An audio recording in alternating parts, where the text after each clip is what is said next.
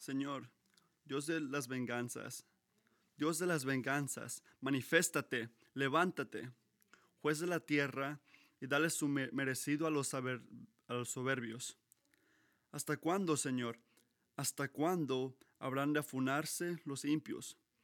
Todos esos malhechores son unos fanfarrones. A, borbontones escupen su arrogancia. A tu pueblo, Señor, lo pisotean, oprimen a tu herencia, matan a las viudas y a los extranjeros, a los huérfanos los asesinan. Y hasta dicen, el Señor no ve, el Dios de Jacob no se da cuenta. Entiendan esto, gente necia. ¿Cuándo, insensatos, lo van a comprender? ¿Acaso no oirá el que les hizo los oídos? ¿No podrá ver el que nos formó los ojos?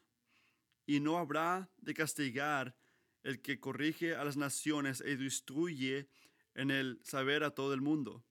El Señor conoce los pensamientos humanos y sabe que son absurdos. Dichoso aquel a quien el Señor corrige aquel a quien les instruye en tu ley, para que enfrente tranquilo los días de aflicción, mientras al impío se le cava una fosa. El Señor no rechazará a su pueblo, no dejará su herencia en el abandono. El juicio volverá a besarse en la justicia, y todos los rectos del corazón los seguirán. ¿Quién se levantó a defenderme de los impios? ¿Quién se puso de mi parte contra los malhechores? Si el Señor no me hubiera brindado su ayuda, muy pronto me hubiera quedado en mortal silencio. No bien decía, mis, no bien decía, mis pies resbalan. Cuando yo, cuando tu amor, Señor, venía en mi ayuda, cuando mi angustia iba en aumento, tu consuelo llenaba mi alma de alegría. Podría ser amigo de los reyes corruptos que por decreto fraugan la maldad, que conspiran contra la gente honrada y condenan a la muerte al inocente. Pero el Señor es mi protector, es mi Dios y la roca en que me refugio. Él les hará pagar por sus pecados y los destruirá por su maldad. El Señor, nuestro Dios, los destruirá. Eso es Salmos 94.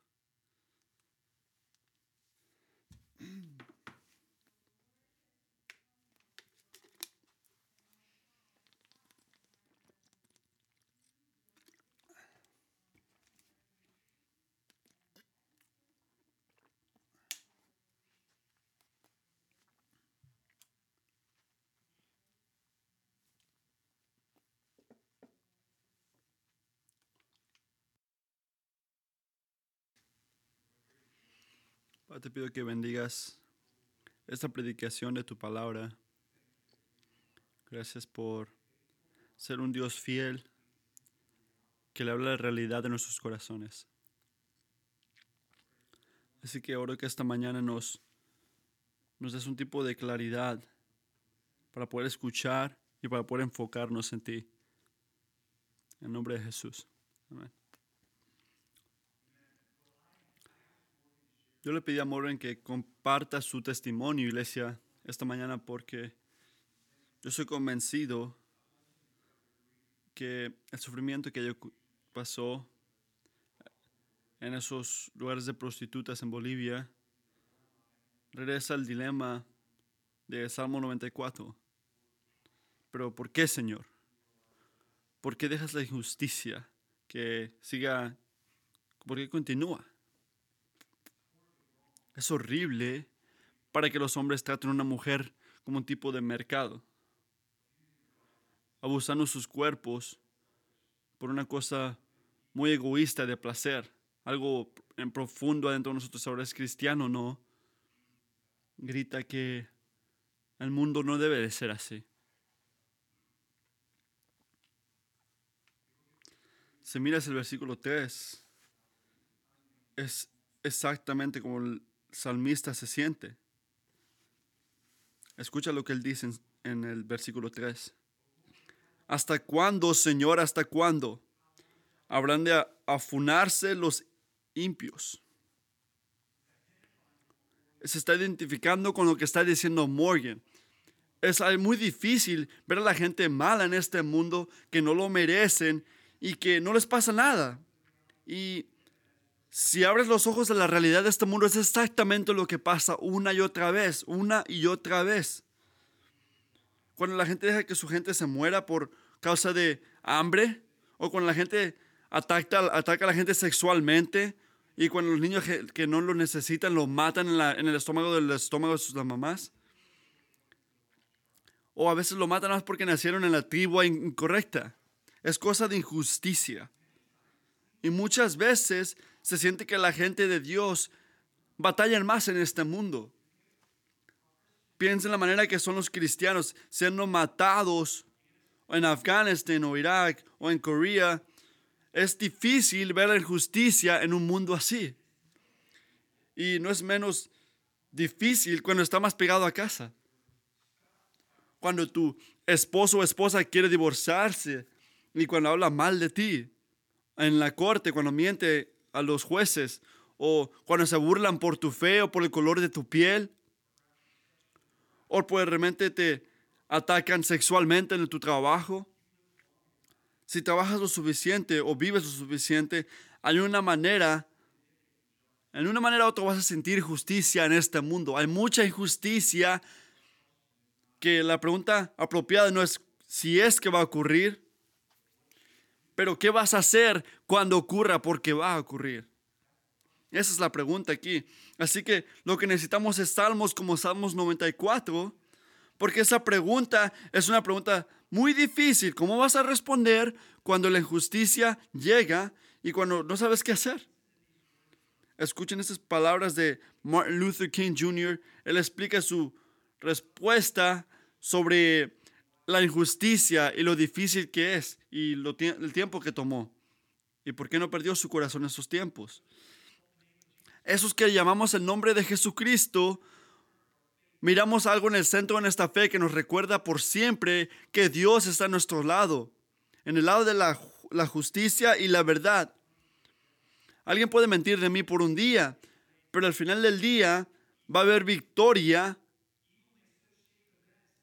lo malo puede hacer eventos difíciles, puede matar a gente, pueden hablar más de Jesucristo, pero ese mismo Cristo se levantó y quebró la historia y habla de antes de Cristo y después de, Cristo. Así que hasta la vida de, de César está llamada por la muerte y la, eh, de Jesucristo.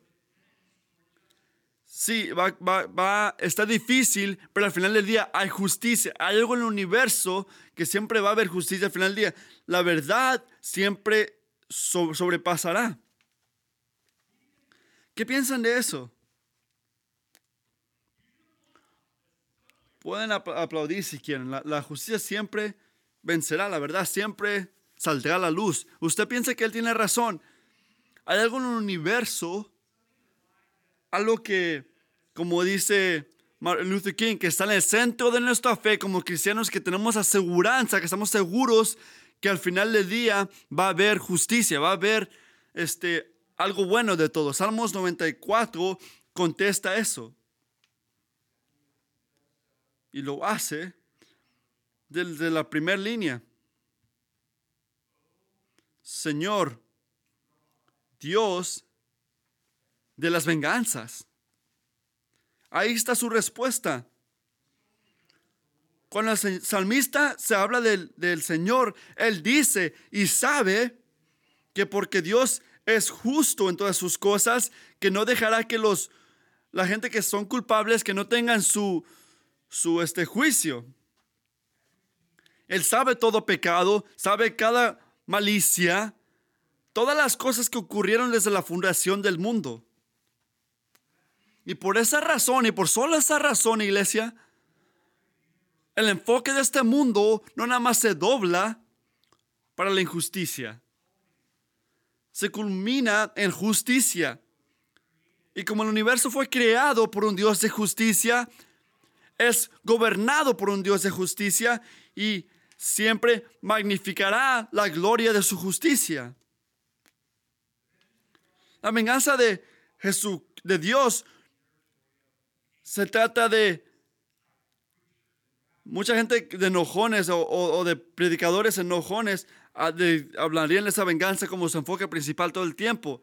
Y creo que Salmos 94 es, nos dice otra cosa, porque lo aplica y dice que la venganza de Dios no es una fundación del mundo o un universo, pero es la cosa que nos debe de dar alegría y dar paz que está esto en la, iglesia, porque responde esta pregunta, esta pregunta, que cómo respondemos eh, en tiempos cuando hay injusticia por la gente que, nos, que según nos ama o la gente que ni siquiera sabe de nosotros, cómo respondemos cuando nos están atacando de una manera injusta. Así que en el tiempo de injusticia y de batalla, y batalla, agarren paz y refugio en saber que el Señor va a agarrar venganza en eso, pero va a ser el Señor, no tiene que ser usted.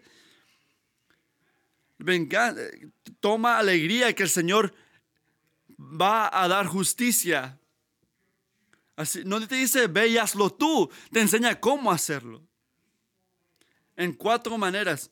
Así que voy a decir las primeras tres y luego en la cuarta me voy a tomar mi tiempo.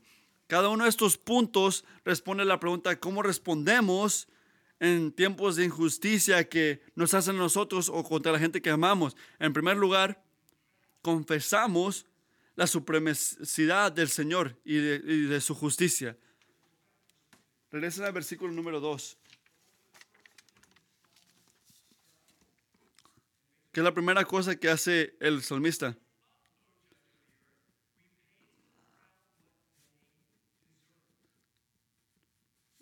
Dice, levántate, juez de la tierra, y dale su merecido a los soberbios. Y eso es lo que podemos hacer cuando estamos batallando y dice que es muy simple. Hay un juez en este mundo y no eres tú. Eso es lo que debemos recordar. Dale, deja que Dios sea el juez. No eres tú, es Jesucristo. Cuando le llama a Dios como un Dios que es juez, que tú estás encargado de todas esas cosas y tienes este título, así que sabemos, ¿qué sabemos? Sabemos que nuestro Creador, este, no le das autoridad a su gente o, a los, o cosas así, pero este, no, se le da esa autoridad a nosotros. El juez es Él. Cada persona este, tiene que responderle al Señor. Tenemos injusticia que está ocurriendo contra el salmista en este, en este libro, pero no empieza su respuesta de la manera que nosotros lo hacemos. No va y lo lleva a la persona a la corte, no empieza todo profeta, no se mete al Facebook o Instagram o Snapchat para decir cosas malas sobre otra persona, no. ¿Qué hace? En versículo 2, levántate, juez de la tierra, y dale su merecido a los soberbios. ¿Qué está diciendo ahí? Le está llamando al Señor. Le está diciendo al Señor que enseñe su gloria y que agarre venganza. Está yendo al Señor, no a otras cosas, y no lo está haciendo Él mismo. Y esa es una manera bíblica de responder a la injusticia. Pero ¿por qué digo ahora eso? Por la manera simple de que yo quiero ser el juez del reino de, de mi reino. Porque nos hacemos nuestro propio reino, queremos ser Dios. Tú no eres Dios, no eres juez, tú no eres, no tienes esa posición. Que tienen que perseguir tus reglas. Y no, ten cuidado si haces esas cosas, porque o te ofendo verbalmente o te saco de mi vida o una otra cosa, pero yo no soy juez, yo no debo ser juez. Y quiero, voy a hacer que sea claro que, que estoy enojado y que estás en mal lugar conmigo. Y me voy a asegurar que sepas eso. Y voy a hacer cada poder que yo tengo para asegurarme que tú sufras igual de que yo sufrí o si no más. Voy a hacerte sufrir también. Así, así sería si fuera mi propio reino. Te voy a hacer sufrir también. Y sé que yo no soy el único. Sé que muchos de ustedes también se sienten así, que quieren anivelarse o hacerlos pagar.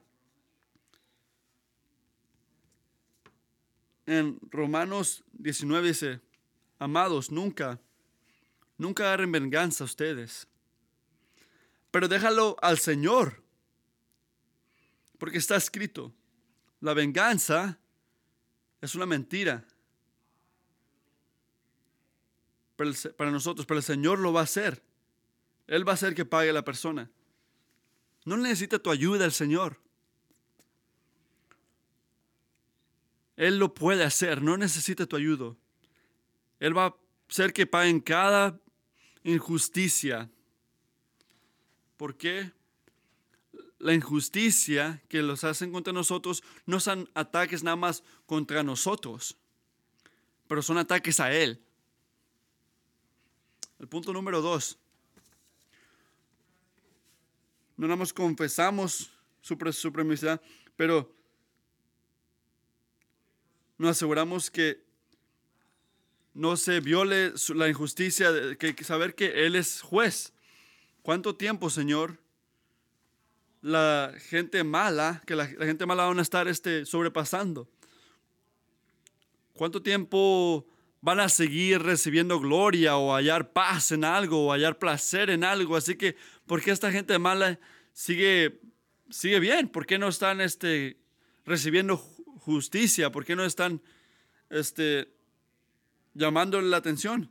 Así que, ¿qué haces? E, están matando, están este, robando, están haciendo toda otra cosa, pero no nada más están haciendo eso para la gente generalmente, lo están, se lo están haciendo a la gente de Dios. Mira el versículo número 5. A tu pueblo, Señor, lo pisotean, oprimen a tu herencia. No nada más la gente generalmente, pero la gente de Dios, a la gente más vulnerable de Israel lo estaban haciendo a la gente viuda, a los soldados y a, los huérfanos. Gente que so, Israel le llamó a esa gente que los protejan, protejan a los viudos, a los extranjeros y, este, a los huérfanos. Está, los estaban matando, estaban siendo injustos con ellos. El Dios de, ¿y qué dice? El Dios de Jacob no se da cuenta, dicen ellos. Ellos dicen, el Señor no ve. El Dios de Jacob no se da cuenta. Pero el salmista en el siguiente versículo se los va a dejar saber muy claramente. Pero antes de ir ahí, consideren el punto que él está haciendo aquí. ¿Qué está diciendo aquí? Está diciendo que la injusticia afectan a la gente humana, a la gente que se está que están matando. El salmista sabe algo que la gente maligna no sabe. Así que lamenta algo que los, que los injustos no pueden. Dice, Señor, su pecado es contra ti.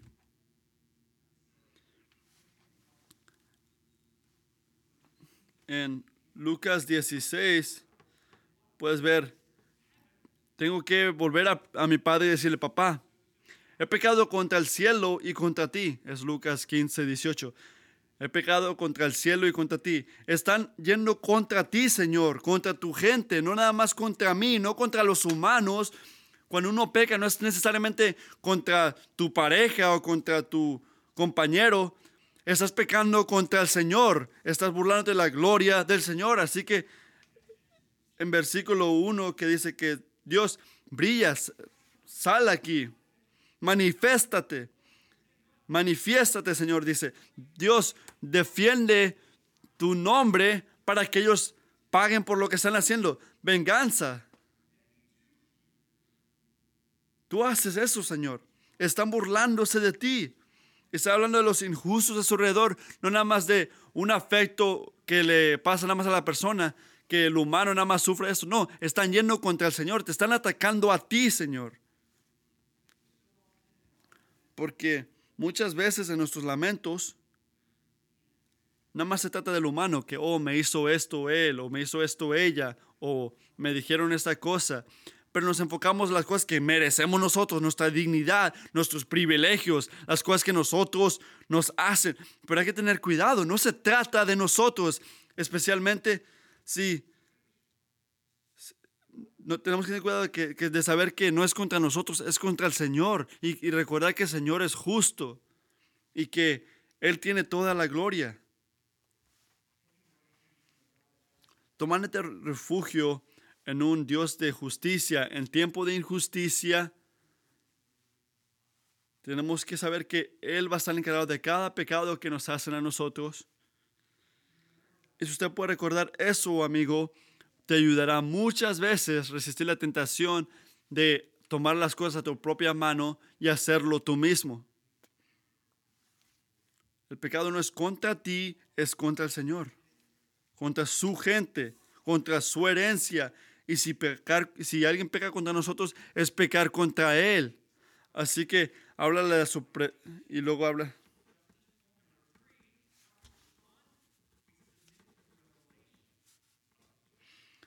Te tienes que someter a la relevación del Señor. es el punto número tres.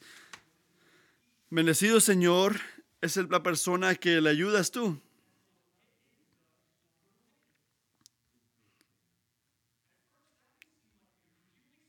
Bendecido es el dichoso aquel a quien tú, Señor, corriges, aquel a quien instruyes en tu ley. ¿Cómo de que bien, ah, dichoso? Pero eso ayuda mucho, hermanos.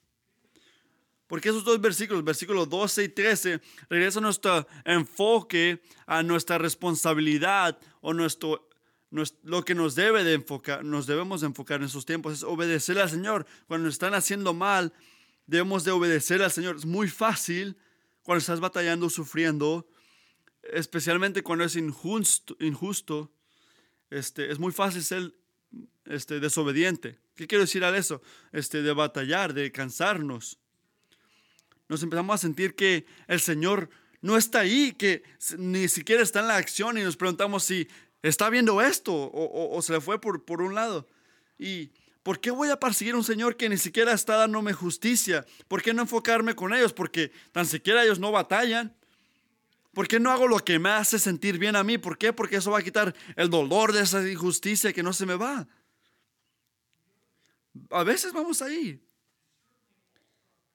Y todo sufrimiento, eh, a los, todo sufrimiento nos debe de recordar al Señor. tenemos que recordar que en el tiempo de batalla tenemos que recordar al obedecer al Señor y, y al obedecerlo a Él hay mucha bendición.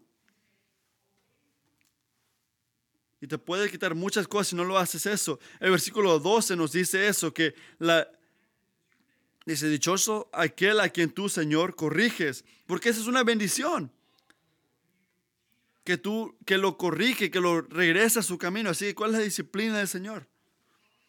¿Cuál es el proceso que el Señor usa tiempos difíciles para enfocarnos en Él? Hasta la injusticia para hacernos más como sí mismo. Todo tiene algo bueno.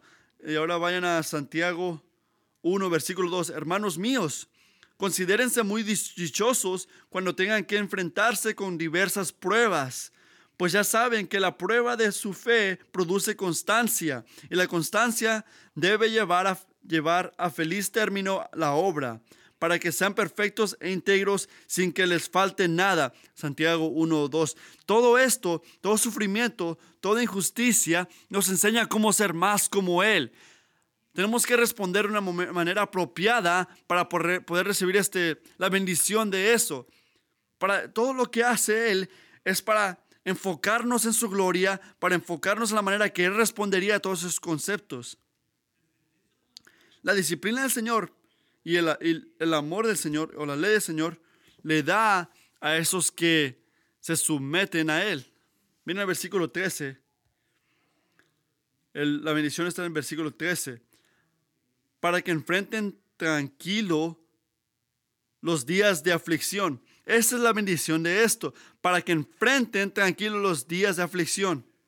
Porque sabemos al final del versículo, dice, mientras al impio se le cava una fosa. Porque hasta el final del día, ahí es cuando todo hace, al final del día es cuando todos van a pagar. No importa, de ahorita hasta el final del mundo va a seguir yendo, va, a seguir yendo pecado, no va a parar el pecado. Pero sepan, el versículo, versículo 13, para que enfrenten tranquilos los días de aflicción, mientras al impío se le cava una fosa. Hermanos, el pecado va a terminar cuando venga Dios. Vamos a estar en su gloria, en su presencia. Pero todo lo que está ocurriendo ahorita, toda batalla, todo sufrimiento en su vida es para hacerlo más como Él. Está trabajando en su vida en esto. El camino de obediencia es un camino de paz espiritual. No, no quiere decir que es fácil, claro que no es fácil, pero tienes paz en enfocarte en el Señor en estos tiempos. No batalles con tu propia piel, enfócate en el Señor en esos tiempos. Aunque haya injusticia, aunque haya dolor en la justicia, obviamente va a doler porque es injusto, pero al enfocarte en el Señor, tienes paz en Él. Es la única manera que vas a hallar paz, porque si te enfocas en el problema, vas a seguir llenándolo, va a ser una, montaña de eso. Y no lo vas a hallar separado de la relación con Dios. Así que, ¿cuál es el enfoque aquí? Nos recuerda que la decisión que tomamos cuando nos están siendo injusto o al obedecer al Señor o no, esa decisión siempre tiene una consecuencia, o buena o mala. Y no se trata de separarnos de Él, tenemos que enfocarnos en Él. Lo más significado que te toma ese pecado, esa injusticia, lo más importante que debemos, em, más este enfoque le debemos dar al obedecerlo a Él. Es una bendición que nos está dando. Grande, chiquito, al obedecerlo a Él, podemos hallar paz y podemos honrar al Señor.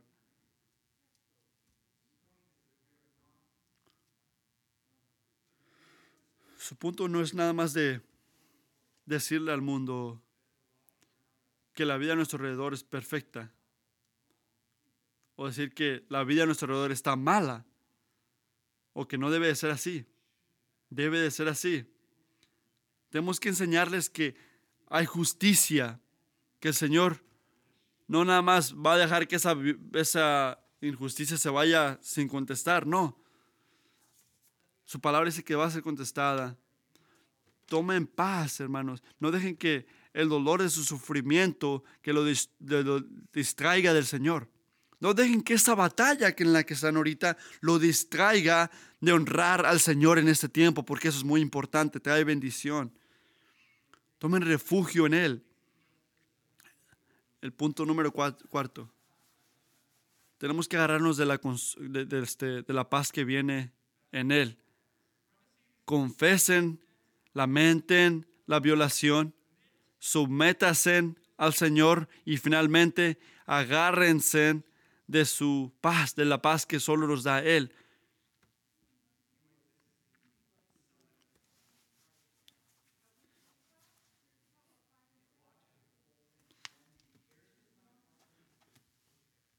Cuando mí, cuando la angustia iba en aumento, tu consuelo llenaba mi alma de alegría. Ese es, creo que es el versículo más, importante de aquí, Salmos 94, 19, diciendo, cuando en, mí, cuando en mí la angustia iba en aumento, tu consuelo llenaba mi alma de alegría. Eso es lo que recordar, que hay que enfocarnos, eh, tiene, cuando estamos batallando, Dios nos dice que tenga más fe, enfóquese en mí. Lo que no Él nos da, nos da paz, nos, nos refugia, nos, nos, ve exactamente dónde estamos. Perdón, déjame repetir eso, creo que lo dije mal. Pero dice, cuando estás batallando, no te dice, ten más fe o haz esto y otro. No, Él, él va a ti, te, te, dice, aquí estoy, te, te, te protege y no te, te da paz en esos tiempos. Él sabe que estás batallando. Al final del día, Él sabe que, que estás batallando y, llega, y llega a ti en ese momento, te cuida, te protege en esto, te da consuelo en esos tiempos, te, alegra tu alma, pero solo ocurre cuando vas a Él en ese tiempo. No, no hagas tú, no seas tú el juez. Así que, ¿cuáles son esas cosas? Son exactamente lo que Dios nos enseña en todos los versículos, antes del versículo 19 y después del versículo 19.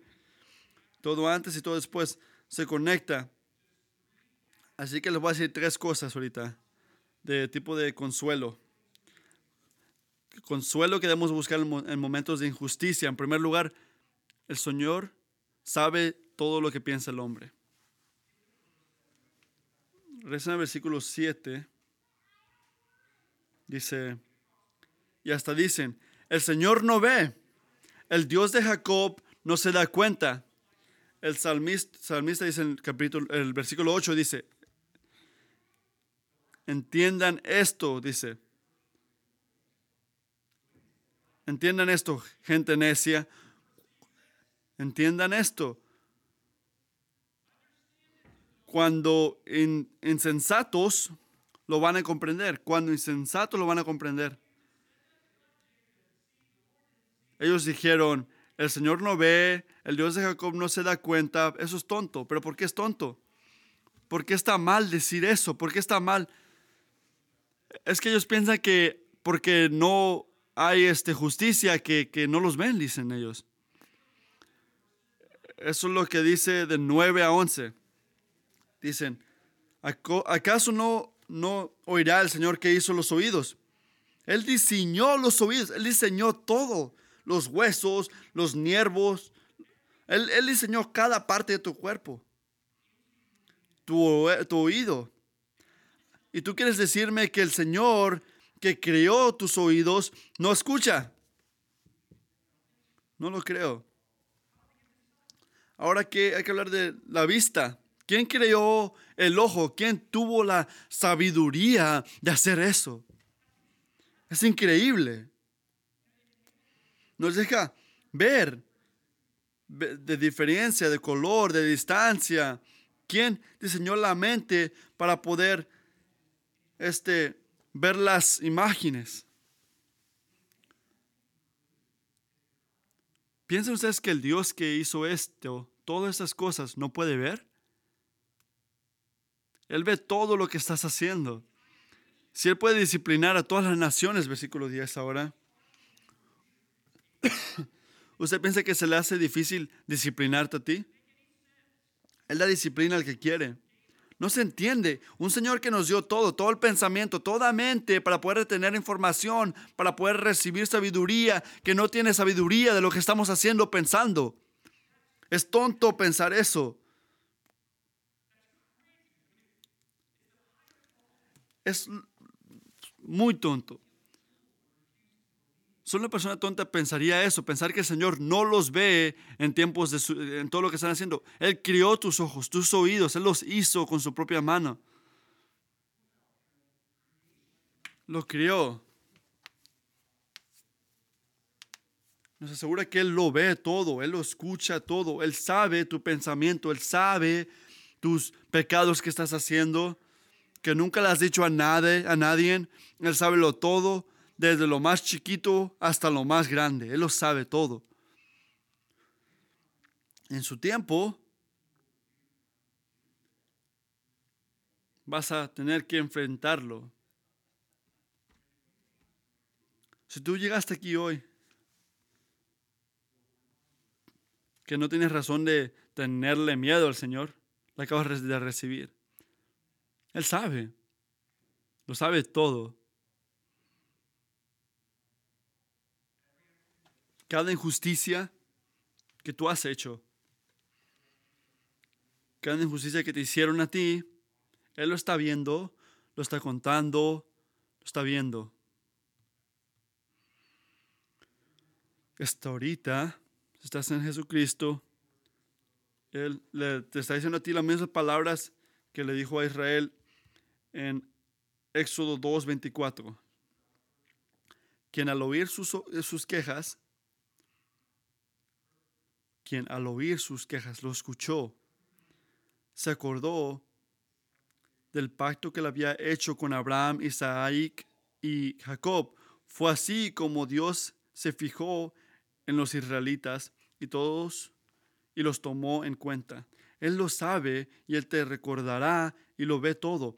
Que al oír sus quejas se acordó del pacto que había hecho con Abraham, Isaac y Jacob. Él escucha tus quejas.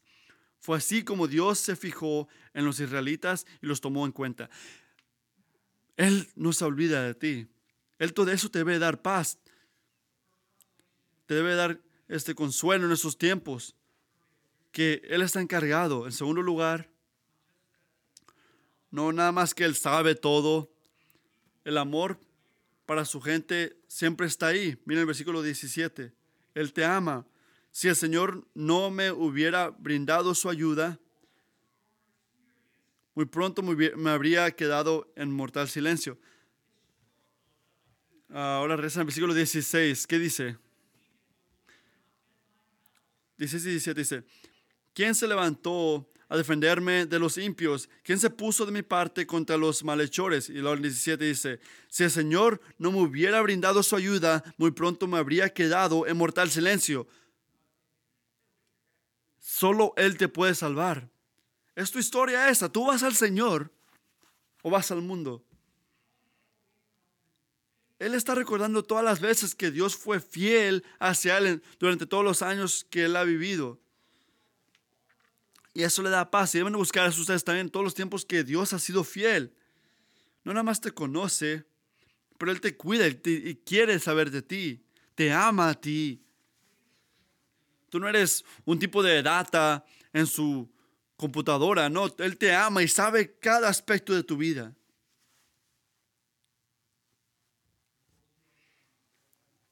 Y te, y te ama y te quiere cuidar y te quiere proteger.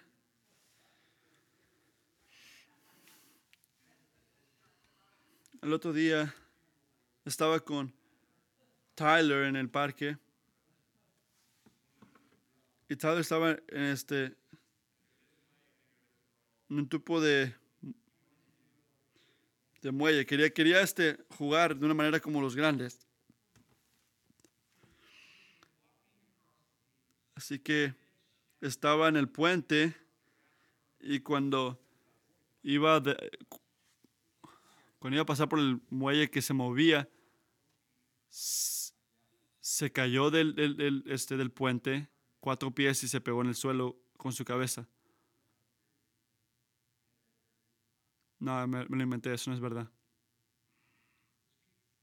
Se cayó, se resbalaron sus pies, pero no se cayó al suelo. porque yo tenía su mano, yo lo estaba agarrando. Yo sabía que él no podía cruzar solo, porque yo soy su papá, yo lo sé. Lo amo. Así que le agarré sus manos y le dije, dale pues, tú puedes, corre amigo. Vamos a caminar como niño grande. Y cuando él se resbaló, yo le agarré, yo lo levanté. Él tenía miedo, pero no se cayó. Y porque yo no lo dejé ir, él caminó ese puente. Una y otra vez, una y otra vez. Exactamente eso es lo que hace el amor de Dios. Es lo que está haciendo. Te está agarrando de la mano, te está levantando te he estado manteniendo desde el día que tú te convertiste en un cristiano. Empieza en la alegría, piensa en la alegría esa, que cuando te sientes que te vas a caer, que ya no tienes fe, el amor de Dios es fiel y no te deja ir. Nota que el salmista no dice que, el salmista no dijo esto, yo pensé que me iba a caer, así que, así que me enfoqué en Dios, me enfoqué en ti cuando estaba batallando, no. ¿Qué dice? Cuando yo pensé que me iba a caer, cuando todo lo que sentí era mi debilidad, mis batallas, mis fallas, todo lo que pensaba es cosas malas, todas cosas malas estaban pensando, yo ni siquiera te podía ver. Pero ¿qué estaba ocurriendo? Tú me estabas manteniendo en esos tiempos, cuando ni siquiera está enfocado en ti. Estás en Cristo, esa es tu historia. Él te levantó a ti, Él te mantenió él te sostuvo ahí. Y, y Él te debe de consolar en esos tiempos. Dios no nada más te sabe, no nada más te conoce, no sabe nada más quién eres tú, pero Él te ama. Y aunque nada más te ayude, Él te va a ayudar a ti. Charles Spurgeon dice esto. Si podíamos hallar en otro lugar este tipo de paz, Dios no sería tan importante para nosotros. Pero cuando le llamamos al cielo y a la tierra para que nos ayudes, no miramos a nadie, Y no, no podemos hallar paz en otro lugar, así que regresamos al Señor. La gente nos falla, trabajo, todo tipo, pero nos falla, pero Él nunca nos falla, nunca. Nunca está el alma más protegido o más calmado que cuando se enfoca en el Señor para ser su refugio.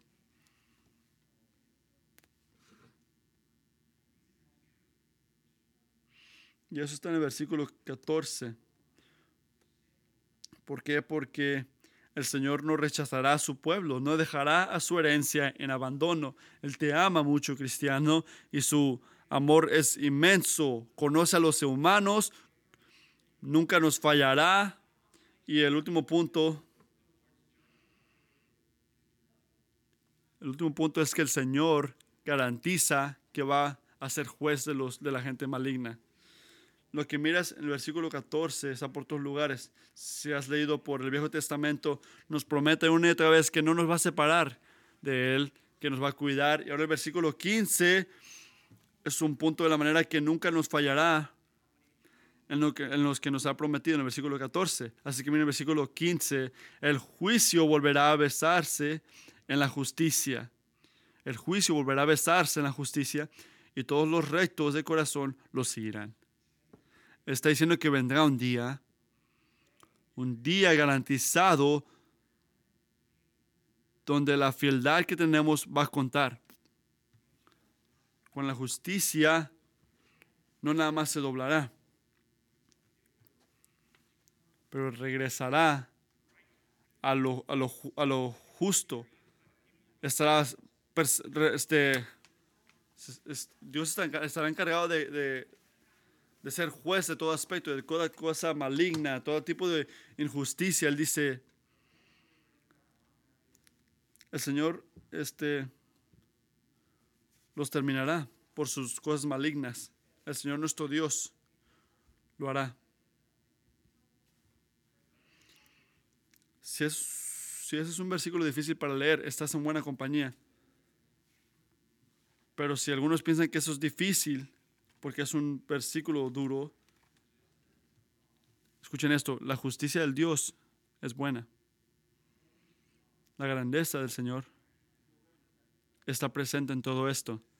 El pecado, cualquier cosa que no pedimos perdón, cualquier tipo de injusticia demanda esto. Eso es lo que dijo Alan Ross cuando dice, el reino malo no puede estar pegado con el reino de Dios. Deben de, se, debe de terminarse. El, todo lo maligno se va a terminar. Todo lo malo se terminará y lo bueno seguirá continuando. Toda la justicia seguirá. Habrá un día, va a haber, el Señor va a venir y el Señor va a ser juez de toda cosa mala, de toda cosa maligna que le hagan a su gente. Su justicia es como el sol. Es difícil ver ahorita, ¿verdad? Especialmente en medio de la noche, porque ayer era una noche larga. Pero porque no lo puedes ver, no significa que no es verdadero. Así es la justicia del Señor. No lo puedes ver a veces, pero tienes que esperar. Porque aunque no lo puedes ver a veces, pero al final del día saldrá luz. La injusticia va a abrir puertas para, para el Señor y Él va a ser juez de todo esto. Así que, ¿de dónde, dónde estamos? En tiempo de injusticia tenemos que enfocarnos en el Señor. Él es juez, tú no eres juez. Y sabemos que su conocimiento del humano es perfecto, que nos ama a nosotros, que está garantizado que va, a ser juez de los injustos. Él nos dice que busquen de mí. Yo soy tu roca y tu refugio. Y por esas razones puedes asegurar, tener aseguranza que cada injusticia este, van a tener que responder por eso. Cada injusticia que, injusticia que te han hecho. Así que, ¿por qué está esperando el Señor?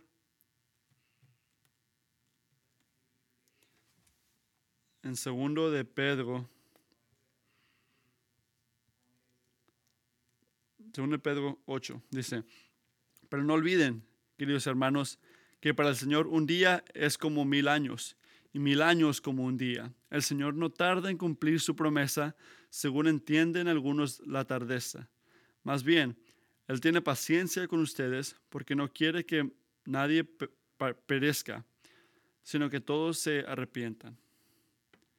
Sé paciente, el Señor está ahí. Un día es como mil y mil como un día. Esperen que Él trabaja. No tienes que ser arrogante durante esos tiempos esperando desde paciencia. Tienes que ser humilde, enfocarte en tus pecados, sabiendo que nosotros también somos pecadores por las cosas que nosotros hemos hecho en el cuerpo y Dios no prefiere a una u otra persona. No le ayuda a este y no al otro. Y ningún pecado que nos hagan a nosotros, no importa lo grande, nunca neutraliza la realidad de nuestro propio pecado y nuestros propios, nuestras propias batallas, en nuestras, las injusticias que hemos hecho. Cada uno responderá por sus pecados y, y gracias a Dios, eh, la respuesta de los malos es este, ir, ir, a Jesucristo. Siempre enfócate en Jesucristo. En todos los momentos de batalla, de injusticia, de batallas, pide perdón por tus pecados y ve a Él también para la gente que te anda pecando, que anda pegando contra ti. Si tú estás pecando, pide perdón a Él y si te están haciendo cosas malas, busca paz en Él también. Tienes que enfocarte en Jesucristo, en Jesucristo en todo aspecto, en lo bueno y en lo malo. Cualquier manera, Él está encargado. Los injustos siempre recibirán su, este, su juicio. No, no, no seas juez tú mismo, no se te olvide, no tienes que ser juez tú. Cuando estás batallando, busca refugio en el Señor. Hay que orar.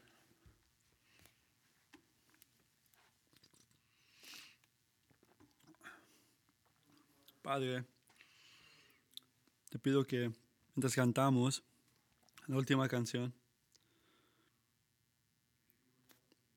que nos puedas ayudar a hacer eso, lo que nos has llamado a hacer, y buscar refugio en ti, el Dios de justicia. Te pido que el consuelo de esta canción